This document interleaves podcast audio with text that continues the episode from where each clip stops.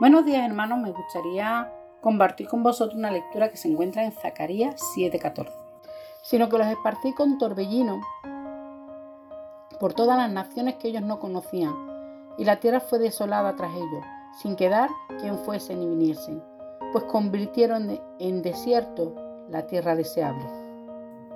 Para mí es uno de los textos más tristes de la Biblia, pues porque me imagino a Dios como ese padre que le ha dado a su hijo todas las herramientas para que se convierta en un hombre de provecho, pero que en lugar de utilizarla, pues termina convirtiéndose en lo que llamamos nosotros un nini, ni estudia, ni trabaja, ni tiene intención de hacerlo.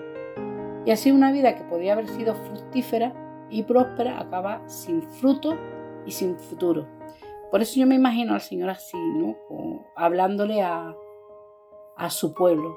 Él le había dado una tierra donde eh, fluía leche y miel y ellos la habían convertido en un desierto por no obedecerle. Pero sabéis, he de reconocer que yo también a veces me siento así.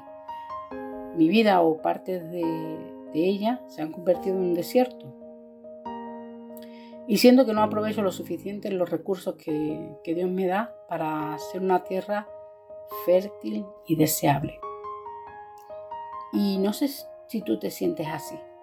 Pero si tú sientes que tu vida le ha pasado igual y hay zonas de tu vida o partes de tu vida espiritual o de tu relación con tus hijos o con tu, matrimonio se ha convertido en algo seco y, algo que se está secando y algo que se está muriendo, pues sabes, hoy tengo una buena noticia para ti, porque hay esperanza. Porque en Isaías 43, 19 nos dice así. He aquí hago cosa nueva. Pronto saldrá la luz.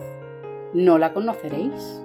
Otra vez abriré camino en el desierto y río en la soledad. Qué bueno. Esta profecía se cumple en Jesús. Él es el agua viva, que al tomarla producirá en nosotros ríos de agua viva. Pero sabéis, para convertir un desierto en un vergel, necesitamos semilla que produzca fruto. Y en Mateo encontramos a Dios como ese sembrador de la buena semilla. Pero a pesar de tener agua y buena semilla, hay algo que nosotros debemos hacer y es ser buena tierra. Lo primero, reconocer que no lo somos y alejarnos del camino para dejar de ser una tierra superficial y convertirnos en esa tierra profunda donde la semilla pueda echar raíces. Además, esa tierra debe ser limpiada de espinos y piedra. Debemos examinarnos y con la ayuda del Espíritu Santo quitar los espinos que están ahogando nuestras vidas, la falta de fe, la manera en que nosotros nos miramos a nosotros mismos y nos juzgamos, la influencia que los demás ejercen sobre nosotros, bueno, cada uno sabe. Y esas piedras que no permiten que la semilla pueda echar raíces. El rencor, el orgullo, ese pecado que nos cuesta, al que nos cuesta renunciar.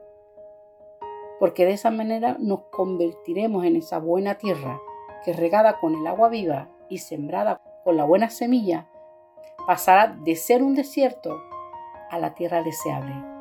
Que el Señor os bendiga.